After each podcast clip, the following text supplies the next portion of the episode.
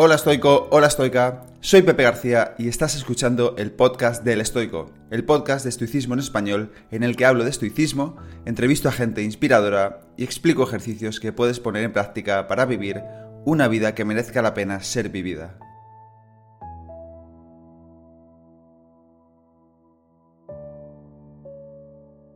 Bienvenido, bienvenida al episodio número 102 del podcast. En el episodio de hoy entrevisto a una persona muy especial porque ha confiado en mí para sacar mi primer libro, siempre en pie. Esta persona es Jordi Nadal. Jordi Nadal es editor y fundador de Plataforma Editorial, como decía, la editorial que ha confiado en mí para la publicación de mi libro Siempre en pie. Conocí a Jordi en persona en la celebración del decimoquinto aniversario de Plataforma Editorial y tras intercambiar unas palabras con él pensé, tengo que traerlo al podcast. Jordi, ya lo verás en la entrevista, es una persona que rebosa energía, vitalidad, agradecimiento, ilusión. Es una fuente inagotable de citas, de autores, de libros, de poemas y aunque normalmente suelo poner una lista de libros mencionados en el episodio, en esta ocasión creo que será imposible hacerlo por el volumen de libros, de autores y de citas que menciona, así que por favor yo te recomiendo que tomes nota con papel y boli. Como título el episodio de hoy, Jordi está consagrando su vida a los libros, a la lectura, a la cultura. Así que si te gusta la lectura o te interesa un mínimo los libros, y entiendo que si estás en este podcast así es, vas a disfrutar mucho de la entrevista. Quiero avisarte también de que si este fin de semana estás cerca de Pontevedra, en el centro MOVE, situado en la LIN, MOVE M-O-V-E, este viernes 20 y el sábado 21 estaré dando varias charlas sobre el estoicismo. Estarán enfocadas en la productividad y el estilo de vida, pero te adelanto que no será la típica charla de productividad, de hacer cuanto más mejor y muchos trucos para sacar más en menos tiempo y ese tipo de cosas. Lo voy a enfocar desde el punto de vista del estoicismo, de la filosofía y de cómo organizo yo mi día a día entre muchas otras cosas. Así que si te animas a venir a cualquiera de estas charlas, entra en centromove.com centromove.com y contacta con ellos para reservar tu plaza que te adelanto no quedan muchas. También puedes contactar conmigo en redes sociales o mandándome un email a elestoico.com gmail.com elestoico.com gmail.com y yo me puedo encargar de hablar con ellos para reservarte un sitio o de poneros en contacto. Como siempre te dejo un enlace con todas estas instrucciones en las notas del episodio y ahora vamos con la entrevista a Jordi Nadal.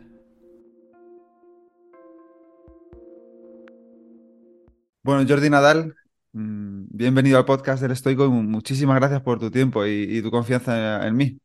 Al contrario, gracias a ti. eh, La confianza es mutua. Si no, no, no existe conexión sin confianza mutua. Por tanto, gracias a ti también y mil veces gracias. Gracias, Jordi. Em, por favor, para, que no te, para quien no te conozca, eh, ¿nos puedes contar quién eres, eh, a qué te dedicas, qué haces en tu día a día? Eh, soy Jordi Nadal, soy editor. Fundé mi editorial, Plataforma Editorial, en el año 2007. Mm, vivo en Barcelona.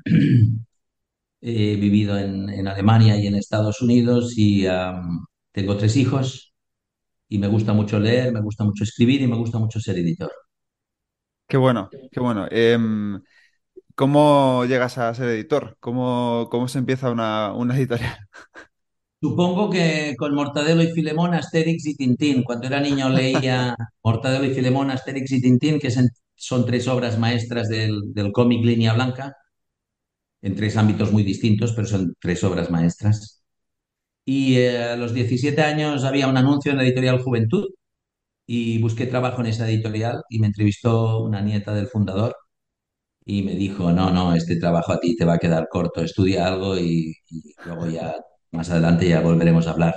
Pero a los 17 años ya tenía el gusanillo. Luego estudié, empecé a estudiar filología, concretamente estudié filología alemana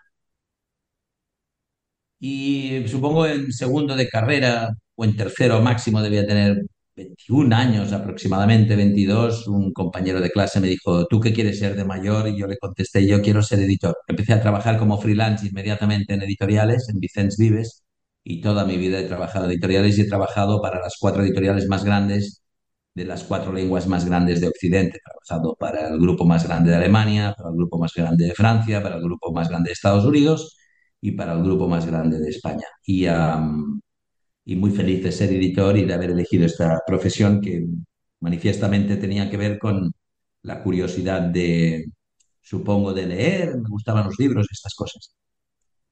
Qué bueno, pero bueno, a mí, a mí también me gustan mucho los libros, pero de que me gusten mucho los libros y escribirlos a que hacer lo que tú haces, hay una diferencia grande. Supongo que hay, siempre hay circunstancias, eh, coincidencias, casualidades, causalidades, no lo sé. Los caminos son infinitos y uno a veces hace como el agua a lo largo de una montaña. Desde arriba cae va buscando caminos, ¿no? A veces supongo que el agua tiene la estrategia de seguir la gravedad y el camino más fácil y hace su camino. Mm, yo sé que, que me gustaba leer, me gustaba muchísimo leer y, ah, y eh, no por, o sea, mi padre leía siempre el periódico, mi padre era mecánico de coches, mi madre había venido desde Navarra a Cataluña trabajar en servicio doméstico. Entonces yo soy el menor de cuatro hermanos, mis dos hermanos varones son mecánicos, no sé, o sea, en casa la tradición no era ni ser editor, ni ser médico, ni ser arquitecto, ni ser maestro, o sea, me, dio por leer y tuve la intuición de, de que una editorial estaría bien. Qué bueno. Em, por las fechas en las que estamos, eh, quiero rescatar una, una anécdota que cuenta Francesc Miralles de ti. Em, si no, si no recuerdo mal, es en su libro 20 preguntas existenciales. Eh, él re- rescata una- un, un hábito tuyo que dice eh, que al final de cada año, en, un solo folio, eh, recoge los, cuáles han sido los momentos más importantes para ti, las películas, los libros. Eh, ¿puedes contarnos un poco por qué haces eso, cuándo empezaste a hacerlo, en qué consiste? Supongo que porque soy un manías, como todas las personas un poco neuróticas y urbanas, me gusta ser maniático y yo hago colecciones de cosas, no de sellos ni de monedas. De monedas la hice, pero muy poca y muy corta porque la heredé una colección de monedas de mi padre. A ver, yo hago una ficha de cada libro que leo desde el año 78. Desde el año 78, que tenía 16 años, empecé a hacer una ficha de resumen de cada libro que he leído. Lo sigo haciendo. Entonces tengo una anotación título, autor, editor y una anotación, antes era mucho más larga, ahora es más corta, una anotación de una a tres líneas de que me ha parecido ese libro y tengo un montón de fichas. ¿eh? Y las mm, acumulo año tras año desde el año 78, hace 44 años, 45 que lo hago. Y luego en el año 93, cuando cumplí 30 años en el 92, en el 93 hice un resumen, el primer resumen de qué había sido mi año, pongo año, el, el título, el número del año, una frase o una, o una palabra que defina el año y 30 líneas. En un folio sintetizo cómo ha sido mi año. Hace 32 años que lo hago, o desde el 90, 30 años, ahora que lo hago, exacto. ¿Y ah, por qué lo hago? Anoto las ideas esenciales, empiezo una estructura muy simple, las ideas esenciales del año, lugares en los que he estado, películas que me han gustado, cosas de cine, de arte, exposiciones, amigos, eh, viajes, eh, cosas familiares, cosas alrededor de mis hijos, cosas del mundo del trabajo, cosas del mundo de la salud. Me dice que me hago mayor. Los párrafos, el párrafo de la salud tiene más líneas. Ah, y al final termino con un colofón y una frase. Al final, una frase corta. Empiezo con una síntesis muy grande como titular y una frase corta al final. Y lo hago del mismo modo que tengo un dietario, que hago desde el año noventa y pico, del mismo modo que a lo largo del año tomo en un, en un carpesano, en un DIN A4, anoto cosas a lo largo del año, acumulo 40, 50 páginas de documentos que me son válidos para ese año. No sé, no, no, no he pensado nunca en escribir nada, ni memorias, ni, ni historias de estas, pero si algún día soy muy mayor y o muy vanidoso y o me sobra mucho tiempo, pues tendré mucho trabajo hecho porque tengo el material acumulado. O sea, cuando sea mayor, si tengo salud, eh, cuando uno sea mayor podrá dedicarse a aprender a muchas cosas. Yo igual aprendería música, pero si otras personas tendremos que estar colocando en orden las fotos que hemos hecho con nuestro teléfono móvil, que tendremos 50.000 fotos. No sé lo que haremos. Igual lo mejor es que juguemos al dominó con amigos, miramos, miremos puestas. Hay muchas opciones. Pero en todo caso, eh, yo tendré bastante material ordenado no sé, siendo una persona del mundo latino, mediterráneo, tengo un poco las manías del orden alemán, un poco el orden de Humboldt, supongo, aunque no sé si soy ordenado, no lo sé. ¿Qué es eso? ¿Qué es eso? ¿El, orden de Hu- Humboldt, has dicho? Me imagino, leí un libro muy bonito sobre Wilhelm von Humboldt, el, naturalista, un libro que es el... Hay un libro maravilloso, creo que la autora se llama Andrea Wolf, que es La invención de la naturaleza, que habla cuando Humboldt eh, visitó América Latina y el mundo y, y, y miraba el ojo, miraba el mundo con los ojos de un naturalista y un antropólogo de la mirada y entonces ordenaba el mundo, ¿no? Y creo que es una de las primeras personas, no soy especialista en esto, pero que habló de la teoría de Gaia y de los ecosistemas y todo esto. Entonces, supongo que yo tengo muchas piezas ordenadas. Al no ser mecánico como mi familia y ser un poco desordenado, aunque sea de letras, he puesto unas estanterías de estas de mecano en la que intento poner cosas intento poner orden. Como la vida tiende a ser desordenada en parte, pues supongo que busco el orden. Pero no hagas mucho caso. En todo caso, todo esto son estrategias que pueden ser útiles y si son manías que si no molestan demasiado y pueden hacer sonreír a alguien cuando estás conversando, pues también está bien. Es que me llama la atención porque yo también hago, hago, yo lo tengo en un Excel. eh, pues eso, igual el año, el mes, el libro que he leído, el autor, una breve, igual que tú, una línea y pongo, ¿lo recomendarías sí o no? Y, me voy dando cuenta con los años que antes casi todos eran no y ahora van siendo casi todos sí. Porque sabes elegir mejor, eh, porque sin duda alguna sabes elegir mejor. Eh, los años eh, cascan las rodillas, pero si has estudiado y tienes una mente bien puesta, te dan criterio. Entonces, no todo tiene que ser desventajas de hacerse mayor, o no todo tiene que ser ventajas. Entonces, eh, tener criterio es una cosa que acostumbra, si, estás bien puesto, si tienes la cabeza bien puesta y las prioridades bien puestas, supongo que aumenta con la edad. Quería preguntarte mucho sobre la lectura y la escritura. em, porque al final es algo que yo estoy viviendo ahora, ¿no? Y que, creo que toda virtud se puede convertir en un vicio y leer es una virtud maravillosa, pero ahora yo me estoy encontrando, por ejemplo, con que me interesan demasiadas cosas y voy dejando, tengo muchos libros a medias a la vez. ¿Es algo que también te pasa a ti o tú lees un libro y hasta que no lo acabas no empiezas otro? No, puedo llegar a picotear. Elías Canetti, Premio Nobel de Literatura del 87, creo, dijo, cito, creo textualmente, cito comillas, el arte de haber leído lo suficientemente poco, fin de la cita. Hay que leer las cosas que se tienen que leer. Vamos a ver. En España se editan 80.000 libros al año. Cuando voy a la Feria del Libro de Frankfurt, que es la feria del libro más importante del mundo, hay un millón de novedades de todas las editoriales de los ciento y pico países, de las 8.000 editoriales que exhibían antes, ahora 4.000, un millón de novedades. Yo ahora, leyendo 40 libros por año, pues he leído 2.000 y pocos, y si leo a este ritmo y vivo un poco más, una o dos o tres décadas más, ya lo veremos, um, pues igual me muero habiendo leído tres o cuatro mil libros. Es una cifra insignificante alrededor de las que se publican. Por tanto, no nos tenemos que angustiar. Y si una cosa no te gusta, tú ves unas... eh, con los libros hay que hacer como con las conversaciones. En una fiesta, si estás al lado de un pelmazo, te vas. Eh, si estás en un lugar equivocado del- de la playa donde hay eh, unos pelmazos con la música tunda tunda muy fuerte, te vas. Es decir, hay que alejarse de lo que no es bueno. ¿Todos los libros son buenos? No, mejor un buen libro que una mala música, pero mejor una buena música o una buena película que un mal libro.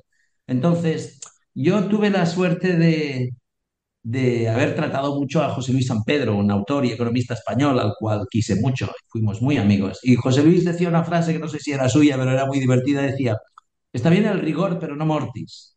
Entonces, eh, hay que leer sin, no pasa nada si dejas una cosa, no pasa nada. Yo ahora mismo en mi mesita de noche tengo 10 libros, 12, y tengo abiertos tres maravillosos. Los leo a ratos eh, y a veces te metes en una novela que la lees del tirón, ¿de acuerdo? Y a veces eh, hay un libro que tarda seis meses. He leído con mi hija Clara eh, durante seis meses en voz alta, noche sí, noche no, alternamos con su madre. Hemos leído con Clara, ella y yo, en voz alta, ella los diálogos y yo la narración, la Odisea de Homero. Hemos tardado seis meses, pero hemos leído entre los 10 y los, llegar a los 11 años, hemos vivido seis meses viajando con Homero, noche sí, noche no. Entonces, la lectura es libertad, el arte es libertad, el amor es libertad, el pensamiento es libertad. Entonces, las cosas no nos tienen que aprisionar, aunque si son poderosas, nos aprisionan. La atracción que ejercen los planetas, creo, creo, yo no soy astrónomo, creo que es eh, directamente proporcional a su masa. Un planeta grande atrae con una masa gravitatoria más grande. Entonces, si las cosas pesan mucho, te atraen mucho. Entonces, hay que saberse defender para que no te atraigan demasiado. Eh, yo conocí a Julio Caro Baroja, un gran eh, pensador español, y un día le pregunté um, cosas eh, y dijo una frase que adoro y que recuerdo perfectamente. Dice, a la gente que cree cosas hay que decirles que está bien que crean, pero poco, bajito y en todo caso sin molestar. Qué Entonces, bueno. creo, creo que Creo que, aparte de los cursos de bajar el pistón y de mindfulness y de abrazar árboles y de, yo qué sé, y de coaching y todas las cosas que podemos aplicar, de ir a la piscina, de darse baños de bosque, de, flores de y de meditación y de música y tal, yo creo que un cierto, un cierto, un cierto escepticismo y un cierto sentido del humor y reírnos de nosotros mismos es muy importante, ¿sabes? O sea, yo si tuviese un don, una varita mágica, me dijesen, chico, ¿qué quieres? Diría, paciencia. Y después, más sentido del humor. ¿Para qué? Para reírme de mí mismo. Me debería tomar mucho menos en serio. Esto también lo recomienda Canetti. Canetti fue un autor y es un autor muy importante en mi vida y Canetti en sus aforismos dice cosas magníficas y uno de ellos dice, apíate de ese rocín grandilocuente en el que cabalgas y hace pequeño, algo así. O sea, hay que bajar el pistón y bajarnos de nosotros mismos. La vida tiene muchos retos, pero uno de los más grandes es decidir si el ego es tu caballo o tu jinete. Ese es un gran reto. Decidir si quieres cabalgar tú sobre tu ego y tú tienes las riendas o que el ego te cabalgue a ti e ir así con, uh, con el ego poniéndote las riendas a ti. Me recuerda a Séneca, ¿no? Que decía que podemos ser, que tenemos que ser dueños de las riquezas, pero no esclavos de las riquezas, ¿no? Y es un poco parecido. Sí, dice algo así. Yo lo conocía, lo recordaba en una traducción que decía, no, no busco las riquezas, pero las prefiero. A mí Séneca me encanta. Cuando leí las cartas morales a Lucilio, me hizo tan feliz. O sea, es como si me hubiesen dado una transfusión de sangre con uh, todas las promesas de futuro de lo que valdría la pena vivir. O sea, Qué bueno, qué bonito. eh, Tuve un amigo, el Mili Teixidó, que una vez era autor de, entre otras muchas cosas, literatura infantil, y en una escuela un día un niño le dijo, leer es querer que el mundo no se acabe nunca. Entonces, leer a Séneca es,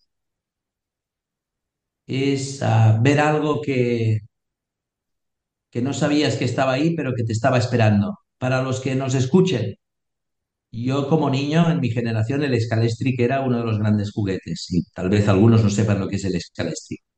Pero el Scalestric es un juego magnífico. Y el, el Scalestric está basado en unos coches que van en unas guías, que metes la guía y el coche recibe la electricidad y el coche se desliza por la pista, ¿no? Coches y hacen carreras.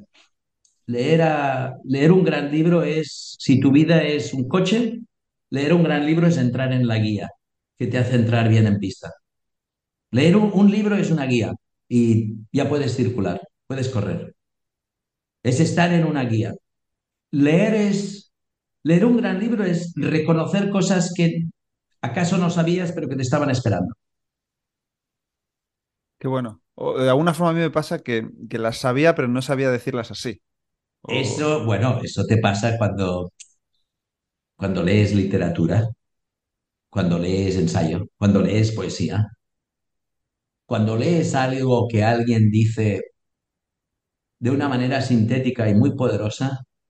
ah, cada día es el 22 de diciembre y te ha tocado la lotería. Cada día. Cuando Carlos Marzal escribe un poema o Francisco Brines o qué sé yo, o o León Felipe o Ángel González, o un poeta que ahora no recuerdo, pero dice, mis versos no son míos, lo confieso, me estaban esperando al borde del camino. Mira qué imagen más bonita, ¿no? Entonces, no sé, hoy es martes, en Barcelona luce el sol, el mundo tiene muchísimos problemas, pero alguien un día dijo, mis versos no son míos, lo confieso, me estaban esperando al borde del camino. ¡Guau! Hay algo de, de tierno, de íntimo y de épico en, este, en estas dos líneas. De épico porque te acompaña y te da una misión, te sirve. No sé si como bastón o para tirar el bastón. Como toda forma de arte puede ser un bastón para apoyarte, pero también puede ser una forma de verdad de arte, también las dos son formas de verdad, que te sirvan para tirar el bastón en el que te intentaba sostener y que confíes. Em, o sea, eh, me, me cuesta seguir todo lo que dices, ¿eh? Eh, A mí también, porque interiorizarlo, no, ¿no? Porque, porque son muchas ideas y, y me- estoy muy de acuerdo con ellas, ¿no? Al final también me, gusta mucho esta idea de Epicteto, ¿no? Que él decía siempre que, que todas las cosas tienen un asa bueno y un asa malo y tú eres el que las puede elegir cogerlas por el asa bueno o por el asa malo, ¿no? Y eso pasa con todo. Eh, Lord Vader es una de las máximas creaciones del cine universal y de, la historia del arte y del pensamiento. Todo el mundo tiene que luchar con su, lado oscuro, yo el primero, y eso no lo inventó George Lucas, lo inventó el mito, lo inventó la mente humana. En todo caso, lo estructuró, entre otros, eh, Joseph Campbell en El poder del mito. A ver, eh, Pepe, yo me doy cuenta que no sé nada en serio. pero en serio, en serio. Y eso es eh, maravilloso porque es abrumador, te obliga a ser humilde, te hace reír, te hace sentir insignificante, te hace sentir agradecido. Todo lo que tenemos que aprender es tan grande que hace que alguien que va más bien como una Thermomix 6.0 como yo, cuando pienso en lo que debo al arte, al pensamiento, a la literatura, a la música, a la vida, a las conversaciones, a las personas, a la naturaleza, a la belleza, a la bondad, a la verdad, cambia mi tono de voz y mi velocidad. Y eso es, todavía no estoy estropeado por el smartphone del todo, Qué bueno. todavía no estoy estropeado por los smartphones del todo. El mundo digital nos dispersa y nos disipa. Y sabéis, los que nos escuchan, la palabra noray es esa especie de gancho que está en los muelles en los que se amarran los buques, ese gancho negro. Tenemos que tener norais en la vida, lugares en los que amarrar nuestras eh, cuerdas, o como se llamen, y estar seguros en el puerto o en el muelle, porque nos dispersan demasiadas cosas. Eh, trabajo mucho la atención, estoy muy de acuerdo contigo. eh. Em, un- uno de esos norais para mí sin duda es la respiración eh, y, los, y los libros, ¿no? Em, y quería preguntarte, todos lo- los libros tuyos que he leído, ¿no? La invención de la bicicleta, el libro Terapia, la que el que me enviaste también de la, de la, de la vanguardia, ¿no? Que, que me, me- Sí, me los artículos Creer en uno mismo, mis artículos compilados de La Vanguardia, donde escribo desde hace cuatro años ahora. Eres una fuente constante de, de citas, bueno, aquí lo estás haciendo también, ¿no? De citas, autores, frases. eh, ¿cómo haces? O sea, me, me interesa mucho saber cómo lees, ¿no? Porque ahora está como muy de moda los cursos estos de lectura rápida, de leer un libro en un día, y, y- y yo soy todo lo contrario, ¿no? De la lectura lenta. Eh, ¿hay algo que... ¿Cómo, cómo eres capaz de recordar tanto, de leer tanto? Eso es una fuente.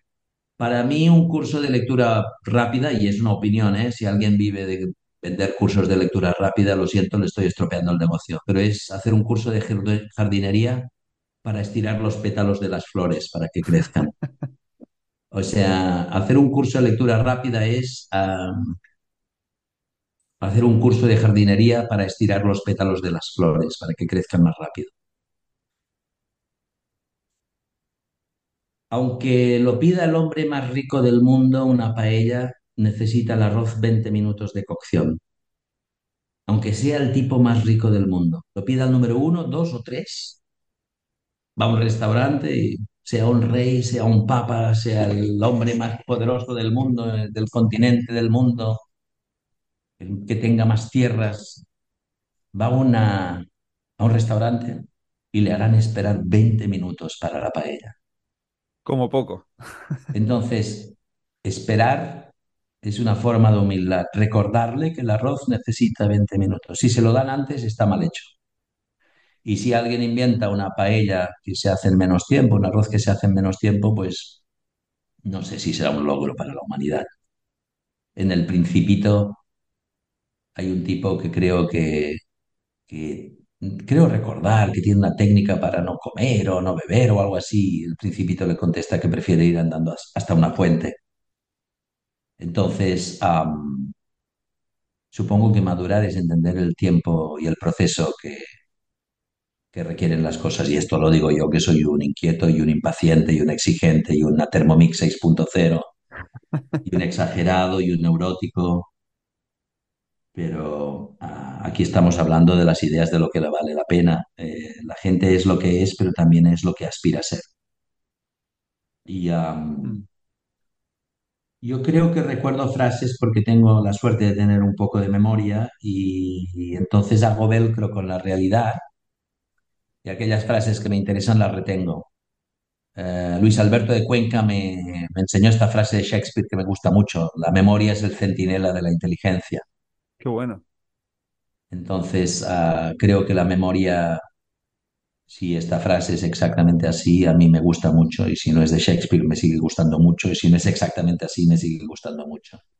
Y tampoco tiene mucha importancia quien la diga. En todo caso, creo que la memoria es el centinela de inteligencia porque no existe creatividad, supongo, sin memoria, porque para que haya creatividad tienes que poner elementos en combinación y si no hay elementos en la despensa, una sopa que solo tenga agua y ajo es una sopa de ajo, pero no puede, no puedes hacer una deconstrucción de sopa de ajo si solo tiene agua y ajo. ¿Me explico? Cuando hacía matemáticas, creo recordar que había una parte que eran combinaciones, variaciones y permutaciones de varios elementos tomados de X en X. Sin elementos que combinar hay menos posibilidad de crear. Y sin menos memoria hay menos posibilidad de crear o recrear, creo. Pero tampoco estoy muy seguro, ¿eh? Tendríamos que aplicar aquello de Julio Cara Baroja, la gente que hay que necesitar que crean, pero poco y bajito, y en todo caso sin molestar, en todo caso. Dices en una revista, en una entrevista, em, escribir bien suele ser el resultado de leer bien. Ti- Tiene que ver con esto que estás diciendo. Supongo que sí, porque se me hace difícil creer a alguien que describe el mar si no lo ha visto nunca. Si lo ha visto solo una vez, o sea, parece como más convincente alguien cuando describe el mar si ha sido marino, ¿no? Entonces, para describir la realidad, si los esquimales tienen unos cuantos palabras muy distintas para los matices distintos de los tipos de nieve, eso quiere decir que su mirada y su realidad está adaptada a recoger, a reconducir, a recoger, a aplicar, a distinguir grados distintos o tipos distintos de nieve. Los escolásticos decían que todo lo que no es distinción es confusión. Mm, Entonces, leer mm. introduce más palabras y más conceptos en la mente y si la realidad está hecha de palabras, aunque mi amigo y autor Roberto Colom creo que me matizó esto, si la realidad está hecha de palabras, quien controla las palabras controla la realidad. Quien tiene un vocabulario más limitado tiene un mundo más limitado. Eso decía Wittgenstein, ¿no? Los límites de mi lenguaje son los límites de mi realidad. Exactamente. Y también uh, eso nos hace pensar, la gente que vive en campos de concentración tiene un, un vocabulario más limitado porque reducen su humanidad a animalidad. Esto lo cuenta muy bien Vaklam Shalamov, que estuvo en el Gulag, en la Colima. Los presos en los campos de la Colima, en Siberia, solo tenían vocabulario básico como hambre, frío, dolor, sueño, cansancio. Entonces, un vocabulario más amplio es un vocabulario más humano y un vocabulario más extenso es un vocabulario más rico. Gregorio Luri dice, de él aprendí, esto lo habrán dicho otras personas, pero yo lo, escuché de Gregorio Luri, que los niños, las niñas aprenden hasta los nueve años a leer y a partir de los nueve años aprenden leyendo. Quien no sabe leer no sabe aprender y quien no sabe leer bien no sabe aprender bien. Eso no quiere decir que alguien que sea analfabeto no sea cultísimo. Puede tener. Eh, estoy harto de escuchar, no, yo conozco un pastor, yo no tengo nada contra los pastores analfabetos, pero lo normal es que quien conoce más cosas tiene más vocabulario, tiene más recursos, tiene más matices para introducir un pensamiento algo más refinado y por tanto para entender el mundo algo mejor y entenderse a sí mismo algo mejor si es que eso es posible, entender el mundo y a sí mismo. Y escribirlo ayuda, ¿no? Escribir sobre eso ayuda mucho. Sin duda alguna, aparte de que parece que resulta claramente terapéutico, mucho más si escribes a mano. Yo mis dietarios los escribo a mano. Mis artículos para Vanguardia los escribo en el ordenador, pero mis dietarios a mano. Escribir como mirar, escribir es como mirar. Pensar, decía Lobo Antunes, creo recordar de una entrevista, pensar es mirar con atención, decía este Mm, psiquiatra bueno. portugués. Bonita, ¿eh? Pensar es mirar con atención. Entonces, escribir es fijar pensamiento y sentimiento. ¿Acaso con un tempo algo distinto? Y yo creo que una buena parte de la calidad de la vida de la gente tiene que ver, como tú has dicho, con la atención y con el tempo. Dominar los tiempos y dominar la atención o controlar o atender es eh, mucho mejor. Voy, voy a leer con tu permiso una frase de Séneca, muy cortita, ¿eh? Dice, dice, no debemos tan solo escribir ni tan solo leer. Lo uno aflojará las fuerzas hasta agotarlas, me refiero a la escritura. Lo otro las debilitará y anulará. Hay que acudir a la vez a lo uno y a lo otro y combinar ambos ejercicios, a fin de que cuantos pensamientos ha recogido la lectura, los reduzca la escritura a la unidad. Maravilloso. Eh, trasladando al mundo gastronómico, en nuestro país que es de tan excelsa gastronomía, yo entre dos quesos distintos y extraordinarios necesito una aceituna en medio. Entre leer y escribir me voy a dar un paseo. Entre una buena película y otra necesito hacer otra cosa, ir a comprar, ir a pasear, ir un momento al despacho y trabajar. Si solo lees, no vives. Si solo escribes, no alimentas la fuente. Uno tiene que ser como si hay una, un manantial de agua, un pozo de agua en nuestro subsuelo, no debemos sacar tanta agua hasta que sequemos el pozo, ni, ni debemos dejarla sin sacar. Nuestra cabeza tiene que recibir inputs y al mismo tiempo procesarlos y, y soltar lastre, ¿no? Eh, dicen que el sueño es reparador porque limpias la mente y es muy necesario y un número de horas y una calidad del sueño. Pues lo mismo con si solo lees, el que solo lee, no sé. El que no lee nada, se pierde un mundo. El que solo lee, se pierde muchas cosas del mundo. El que solo escribe, se pierde una parte de las cosas. Aparte, en este mundo, o eres el banco más grande del mundo o eres tú. En medio no hay nada. En el mundo de la literatura, o eres, yo qué sé, eh, el autor o autora que más te guste, o eres tú. Entonces, hay gente que escribe y hay gente que no escribe, pero todo el mundo debería ser el autor del guion de su vida, ¿no? Más o menos conscientemente. El que escribe tiene que pensar en cómo quiero escribir, qué quiero escribir, sobre qué quiero escribir y priorizar. Y luego hay el escritor o escritora disciplinado que escribe cada día por las mañanas de 9 a 12, creo que Thomas Mann lo hacía así, y otros que pueden hacerlo de otra manera. No sé, Colores hay más que el blanco y negro. En artes gráficas hay el Pantone. El Pantone creo que son 1114 colores numerados. Esto sirve en las artes gráficas. Yo creo que 1114 tonos son un buen registro. En toda una vida puedes leer sin problema 1114 libros, porque si lees desde los 15 hasta los 85 años, en 70 años, leer 1114 libros es poco más de ¿sabes? 15 libros al año. Si lees un libro al mes, un día te mueres ya has leído mil libros y está bien. No hace falta leer el millón de libros que hay en Frankfurt.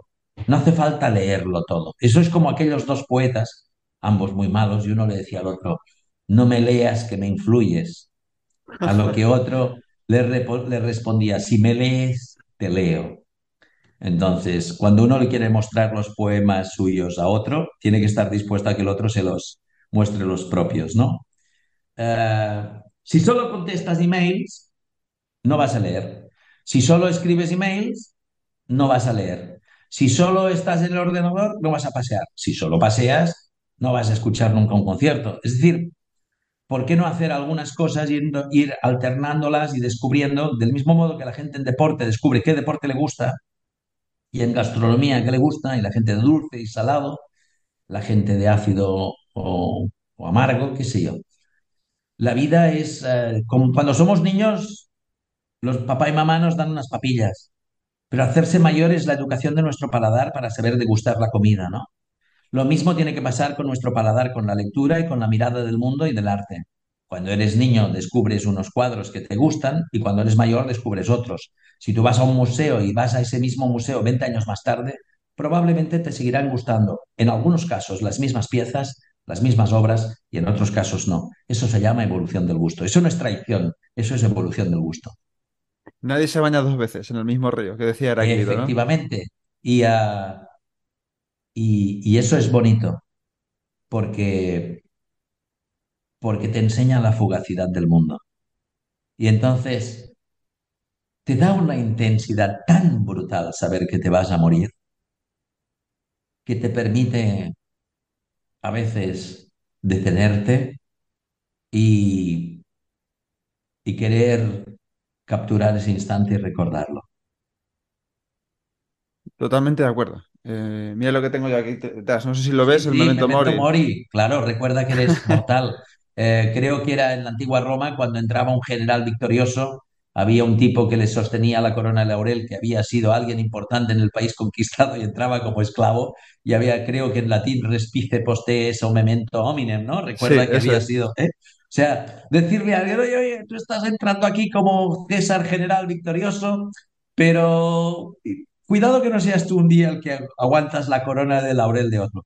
Toda la gente que tiene mucho poder, porque está en una empresa importante o en una corporación importante o en una institución importante, se tienen que preguntar quiénes son. Imagínate que estás viajando a un país en el que hay menos seguridad y que tomas el taxi equivocado y te dejan en las afueras, te desvalijan, te, te dejan paños menores y sin móvil. Ese es quién eres tú cuando eres alguien importante o cuando te has jubilado. Cuando el teléfono deja de funcionar porque ya no tienes ese cargo. Las personas somos quienes somos cuando perdemos nuestras atribuciones. ¿Quién eres tú cuando lo has perdido todo? Borra el outlook de tus contactos de trabajo,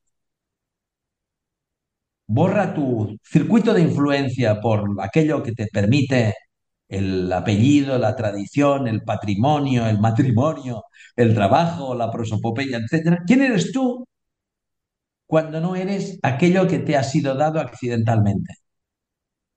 ¿Quién eres tú cuando, ¿quién eres tú cuando estás en pelotas en las afueras de una ciudad, te han desvalijado, no tienes móvil y tienes que salir de un brete, de un, de de un follón, de una dificultad, sin ser alguien importante? Entonces descubres quién eres. Es una de los escenarios. Descubres quién eres. También lo eres, lo descubres cuando estás enfermo, seguramente, o cuando estás solo, no te ve nadie. Por eso es tan difícil para mucha gente estar solo. Eh, eso decía Blaise Pascal, ¿no? También que la mayor parte de los problemas viene porque el hombre no es capaz de sentarse. Hace poco de sentarse solo, ¿no? Hace poco puse un tuit que decía algo así, que había que practicar el silencio y un montón de gente me empezó a decir, es que como me quedo en silencio la ansiedad me come, yo no puedo quedarme a solas, yo no puedo, esto es una locura, no sé qué. Digo, ¿de verdad estamos diciendo que es una locura em, quedarse a solas con uno mismo, ¿no? Que es la única persona que nos acompaña toda la vida. Hay que hacer un curso de baile para aprender a bailar con nuestros miedos, temores y ansiedades.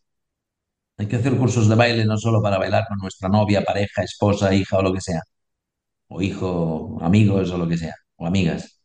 Hay que hacer un curso de baile para bailar con nuestros miedos. De nuevo, Lord Vader, uh, bailar con el lado oscuro, bailar con, con nosotros mismos cuando nosotros tenemos, no sé, tenemos una tarea. Hay que comprar muchas libretas de espiral, cuadriculadas o de líneas, y un bolígrafo Bic o de la marca que sea para para ir apuntando las cosas que tenemos que ir haciendo para trabajarnos a nosotros mismos. Creo que era Rilke que decía hay que trabajarse uno a sí mismo, hay que batirse mucho el, cobre, ahí ese soneto tan bonito uh, que termina con Du musst dein Leben ändern, tienes que cambiar tu vida. O sea, creo que es la pantera en el Jardín de las Plantas en París. O no, en el torso de Apolo, es un soneto al torso de Apolo, que dice al final, tú tienes que cambiar tu vida, du musst dein Leben ändern. Precioso. Quería Rilke es un gran poeta, es un gran poeta. ¿quién? Perdón, que lo, que lo. Rilke, Rainer María Rilke es un gran poeta, tiene unas imágenes bellísimas, bellísimas, bellísimas. La poesía es, uh, los poetas, uh, los poetas intuyen cosas, saben cosas, uh, creo, sí. La poesía es algo muy intenso y bueno, ahí está, nos espera. No pasa nada si la gente no lee poesía, pero no sabe lo que se pierde. Aunque yo lea poesía de vez en cuando. Pero hay muchos poemas y poetas que me acompañan. Muchos, no sé, de los millares que hay, igual puedo recordar versos de 50 poetas. Eso está bien. Y si no, pues los releo cuando subrayo, porque yo subrayo libros. El, ruido de un lápiz subrayando un libro me produce eh, una sensación de este autor en este libro y yo, nuestras vidas se han cruzado y aquí nos estamos cruzando y lo dejo subrayado para que eh, este instante quede documentado, en el que, un instante en el que dos vidas se han encontrado. Em, ¿por dónde nos recomiendas empezar en, poesía? Yo, yo- es una cosa que me interesa, ¿no? Porque creo que la poesía explica muy bien la vida. Creo que ayuda a escribir mejor y a leer mejor, porque además la poesía no se puede leer rápido, que es una cosa en la que me quiero entrenar. Em, ¿cómo, algo que recomiendes? Yo sé que es muy personal, pero algo que, que sea, vamos a decirlo, universal. Para los que nos están escuchando en nuestra lengua, solo con que agarren una buena antología de poesía o agarren un libro de poesía de uno de los cinco o seis poetas de los que hayan oído eh, hablar y, y escuchen, escuchen, se escuchen leyendo en voz alta a sí mismos eh, algo de Machado, ¿no? Eh, Machado tiene un poema eh, que habla de las encinas y, y hace unas imágenes preciosas, Machado, sobre las encinas que dice, brotas derecha o torcida con esa humildad que cede solo a la ley de la vida, que es vivir como se puede. Qué bonito. Ya, ya está. En inglés dicen, You made my day. Has- ya has hecho mi día, ya me has hecho feliz, me has alegrado el día. Te encuentras a alguien que te escribe estas cuatro líneas y da lo mismo si eres, eh, si trabajas de notario o en una funeraria, de camarero o de arquitecto. Estas cuatro líneas las entiende cualquier persona en nuestra lengua y leer Machado, leer eh, León Felipe, leer... Cernuda, leer a Salinas, leer a Ángel González. ¡Buah! ¡Qué felicidad! Me gusta, me gusta mucho Cavafis también.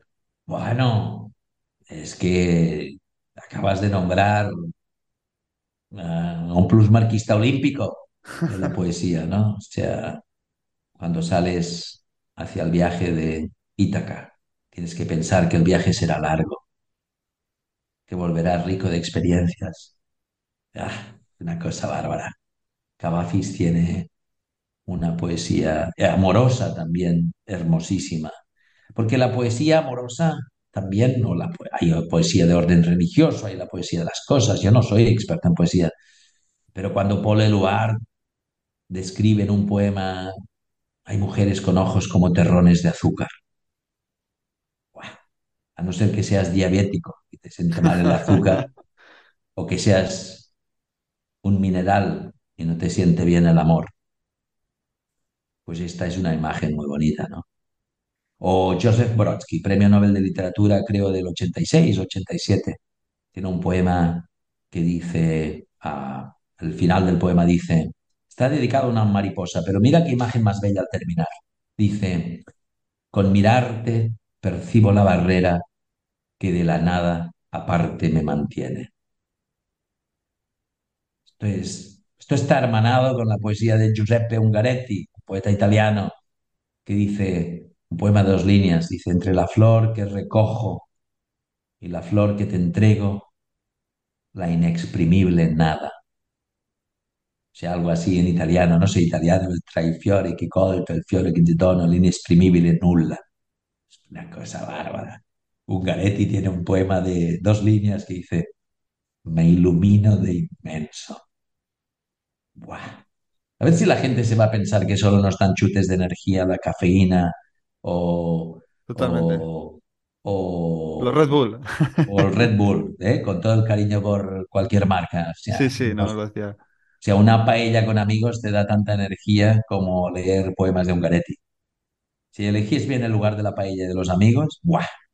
Todo un chute de energía del mundo, pero leer a Ungaretti me ilumino de inmenso. Claro que también puedo entender que haya alguien que no, que digan, pues esto no me dice nada, pues no pasa nada. es- hay gust- para gente, para gustos colores.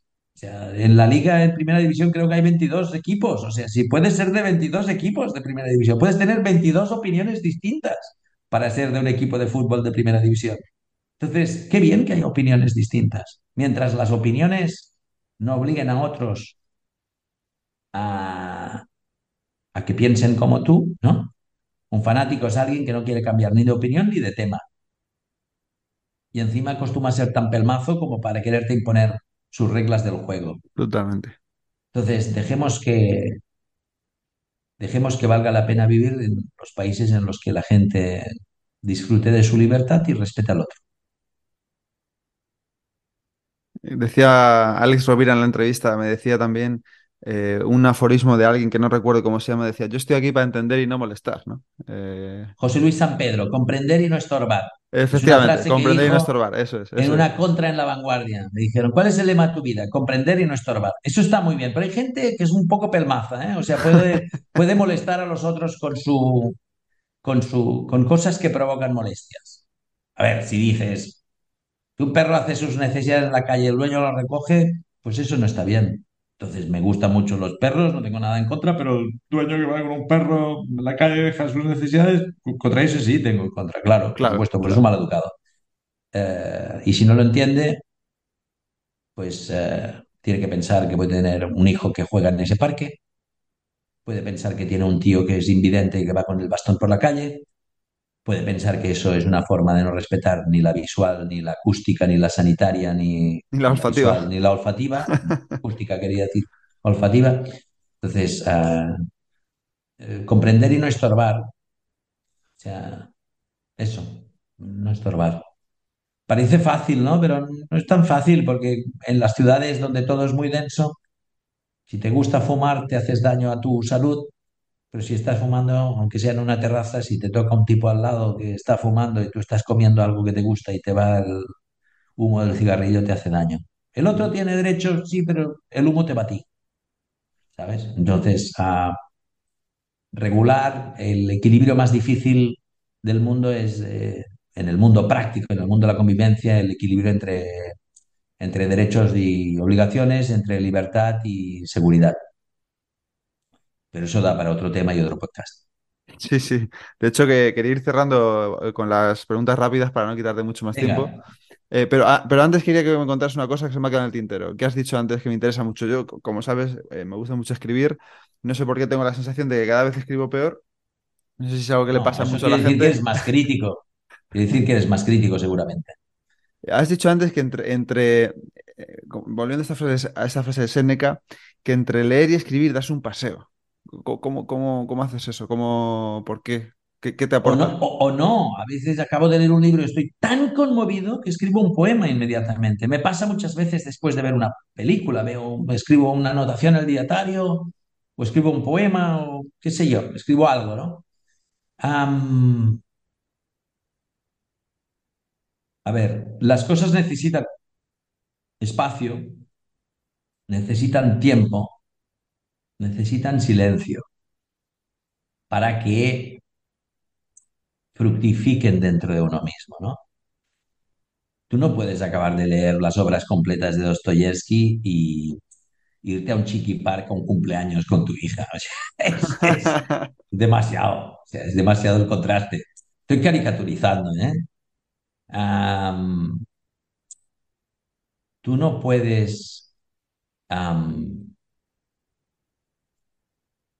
eh, ver un paisaje natural hermosísimo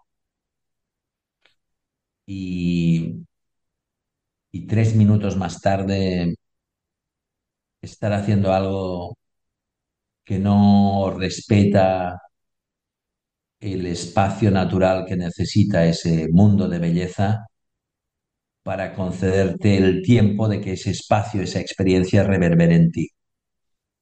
Creo, naturalmente, que se puede hacer. En Nueva York sales de un teatro sensacional y apareces en la Quinta Avenida o en Broadway y ¡buah! Vaya ciudad, Nueva York, vaya chute, como te pongas en la calle y te detengas, a la velocidad que la gente camina, te apartan. O sea, cuando había uno que le decía a alguien aporta o aparta, En Nueva York te lo dice todo el mundo en las calles. O sea, es una ciudad muy dinámica y muy agresiva, muy, muy exuberante y muy estimulante, exhilarating, muy agresiva, muy dura.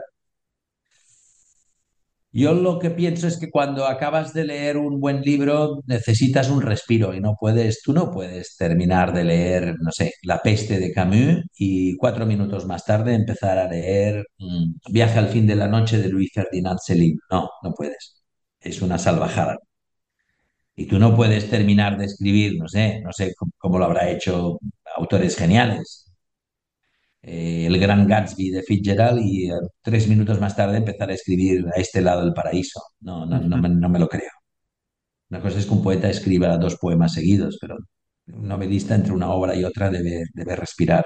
Yo no sé, cada, cada creador tiene su proceso creativo. Igual Picasso pintaba siete cuadros seguidos, no lo sé, pero Picasso era un tipo de creador. Yo lo que digo es que como lectura, y con la lectura, la escritura y los libros, la buena música y tal, tengo la técnica de los quesos y la aceituna en medio, ¿eh? Es decir, entre un queso bueno y otro de otro gusto, en medio tienes que poner una aceituna o dos para que te limpie el paladar del gusto del queso anterior, para que no se mezcle, ¿sabes? Entonces creo que esto es, bueno, puedes salir de las iglesias más bonitas del mundo y entrar tres minutos más tarde en otra. Tú no puedes ver todos los museos de Londres en una mañana, primero por distancia y luego por respeto y por, por, por o sea, si haces un curso de lectura rápida, hay una película de Woody Allen que le pregunta a un personaje a otro, ah, he hecho un curso de lectura rápida y he leído Guerra y Paz de, de Tolstoy. Dice, ¿de qué va? Dice, de Rusia. Sí, sí. Pues eso es lo que te queda con un curso de lectura rápida de... De O Rusia. sea, en- es- ¿tú ¿cómo vas a sintetizar Guerra y Paz si lo lees ah, rápidamente? Creo que era Emerson que decía que cuando te deslizas sobre una capa de hielo delgado, la única salvación es la velocidad. Pero yo no creo que se tenga que leer como si caminase sobre una capa de hielo delgado. Si lees rápido, lo haces porque no quieres que se te quiebre el hielo bajo los pies. Pero si lees una obra importante, no hay hielo delgado bajo tus pies. Hay un pedazo de macizo de hielo. Puedes andar tranquilo. Hay que andar tranquilo sobre las cosas importantes. Qué bueno, qué bueno. Pues me quedo con esa frase para antes de las preguntas rápidas, que son dos minutos. Em, Venga, en La invención de la bicicleta, que es un, un libro tuyo que me gusta mucho, que me gracias. enviaste con mucho cariño, eh, dices, eh, hablas de la admiración, de la inspiración. Eh, ¿quién te inspira a ti? ¿Quién, quién- a quién admiras? A la gente auténtica, a la gente que, que dice, hace y piensa, siente cosas con sentido, a la gente que me conmueve, a las personas, a las cosas, a los paisajes, a los edificios, a los actos, a las cosas escritas que me conmueven. El Panteón en Roma me conmueve. Ahí está enterrado Rafael y yo le he dicho a mis hijos que quiero que me entierren ahí. Cuando yo muera, yo quiero ser enterrado en el Panteón romano, al lado de Rafael, que es un pintor que me gusta mucho. Me conmueve el Panteón Romano, me conmueven personas conocidas y personas desconocidas. Me conmueven cuando voy a nadar a la piscina, que son los dos únicos días a la semana que callo durante media hora cada vez y no funciona el móvil, las dos únicas media horas a la semana. A veces cuando salgo y estoy en la, en la piscina de los chorros de agua caliente, veo a niños que hacen un curso de natación a punto de entrar. Me conmueve ver eh, los niños con su monitora y cómo se miran el mundo y cómo juegan. Me conmueven gestos de amistad, me conmueven paisajes, me conmueven obras de arte, me conmueven conversaciones, me conmueven profundamente personas. Tienen que ser auténticas y ser gente con sentido, hacer las cosas con sentido. Em, hay que estar atento, muy atento, va a ver todo eso, eh, que la gente va muy despistada, me incluyo, ¿eh? A mí también nos dispersa. Yo ayer vi una película y como puedes apretarle al stop, espero que la gente que escuche nuestro podcast le dé al stop, porque si no resultará una tracalada de información y de opiniones demasiado interesante o demasiado densa o demasiado rápida. Hay que apretar el stop. Pero ayer apreté el stop 20 veces durante la película y esto es una desgracia. En el cine no lo puedes hacer. Hay que buscar lugares en los que la vida sin rituales no vale la pena. Yo creo que Humberto Eco, cuando escribió El nombre de la rosa, creo que dijo, a la gente hay que darle más latín y menos sexo. Porque las cosas, en el 85 estoy hablando, ¿eh? sea, ahora ya la gente no sabe lo que es el latín y el sexo, el sexo debe ser solo virtual o casi. Es decir, eh, no sé, las cosas necesitan un ritual. Y un tiempo, estoy de acuerdo. Estoy de acuerdo. Eh, un consejo que te cambiara la vida. ¿Qué te viene a la mente? Mi padre a los 11 años, cuando me dijo, si no quieres ser mecánico como tus hermanos, búscate trabajo, no quiero vagos en casa. Y me fui a trabajar a un supermercado del barrio. Ese consejo cambió mi vida, para mucho mejor. Mi padre Esa me dijo lo mismo. esa tienda fue mi universidad, de los 11 a los 18 años. Mi universidad, mi gran universidad. Qué bueno. Em, de todos los libros que has leído, que sé que son muchísimos, eh, ¿qué dos o tres te vienen a la mente que recomiendas a la gente que escucha el podcast? Siempre Albert Camus, Albert Camus, Premio Nobel de Literatura del 57, La peste o... El extranjero me encantó a mí. Me La peste me gusta más a mí, me gusta mucho el- La peste, pero, pero cualquier libro suyo, ¿eh? El primer hombre es una obra maestra. Ahora acabo de publicar un libro precioso con las cartas a su maestro y de su maestro. Camus, Camus Cierto. siempre. Camus me gusta muchísimo. Y, ah, y en libroterapia doy treinta y pico autores que me han influido mucho en mi vida. Emerson me gusta muchísimo, pero no sé, me gusta Marguerite Yourcenar, me gusta Ela Ferrante, Elsa Ferrante. O sea, en libroterapia y la lista de estos 2.000 libros que he leído, hay 500 que me han gustado y en mi página web, en jordinadal.com, pongo lecturas que me han gustado y ahí cada año hago a final de año una lista de 12, 14, 15 autores que he leído de no solo de plataforma, sobre todo de otras editoriales, para mencionar que leo otras cosas. Si yo solo degustase las paellas de mi restaurante, sería un, una persona al mundo de la restauración con poca credibilidad, porque solo me alimentaría de lo que come mi restaurante y ofrece mi restaurante, ¿no? Sería poco creíble. Entonces, uh, Elías Canetti me gusta muchísimo, me gusta muchísimo Elías Canetti, Camus, Marguerite Yourcenar, Elsa Ferrante, qué sé yo, eh, Ángel González, como Veda, mil cosas. En libroterapia también está Marco Aurelio, ¿eh? Ahora, escribes a menudo sobre él. Sí, Marco Aurelio me serena, me da la serenidad. Y en realidad mi catálogo como editor es el vademecum de mis neuras. Yo, dime, de, dime qué editas y te diré de qué careces. Entonces yo busco aquello de lo que adolezco, ¿no? Entonces yo busco a Marco Aurelio porque como soy un acelerado y una persona de hipertensa en todos los sentidos, pues ah, busco la serenidad y la busco, no la voy a ir a buscar la serenidad escuchando un concierto de AC/DC Ah, eso es la fusión del fuego con la gasolina. Si yo soy fuego, no tengo que buscar más gasolina. Tengo que buscar eh, algo que me extinga el exceso de, de calorías. Y, y, Au- y Marco Aurelio me serena. A mí también. Em, y la última pregunta, ¿a, a quién me recomendarías entrevistar para este podcast? ¿A quién te gustaría escuchar aquí?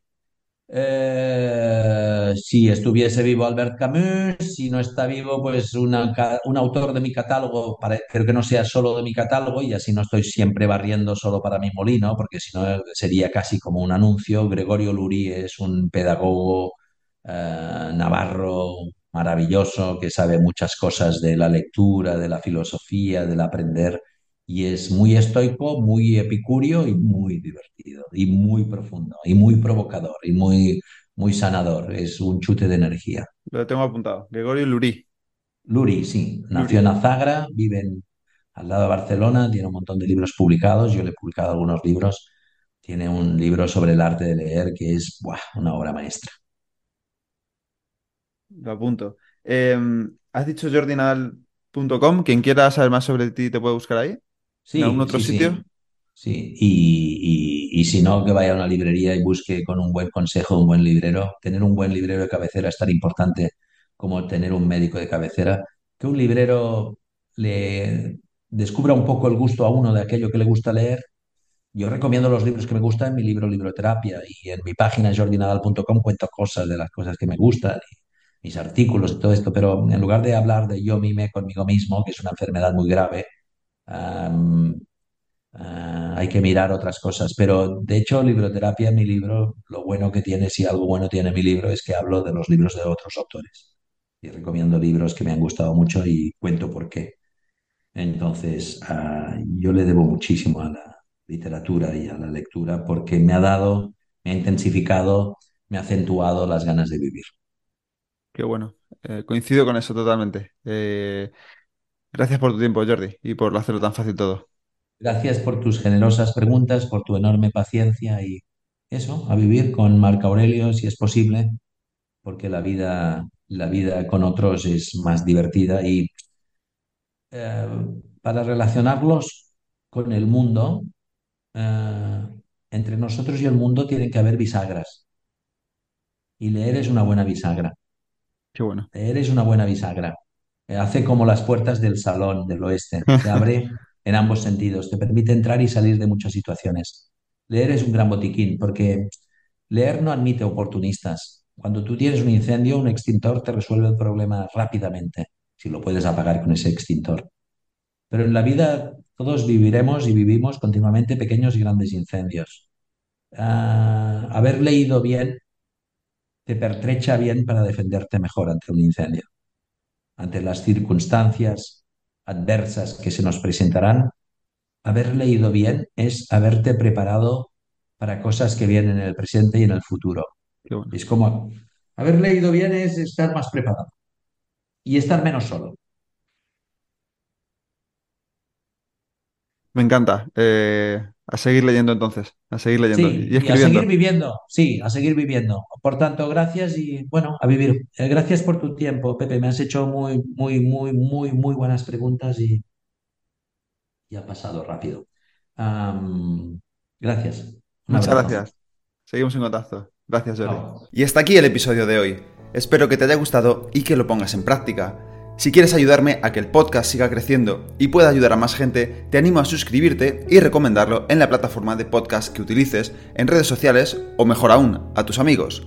Y si quieres mandarme alguna idea o quieres que hable de algo en especial, puedes contactarme a elestoico.com@gmail.com o en cualquiera de mis perfiles de redes sociales arroba elestoicoesp.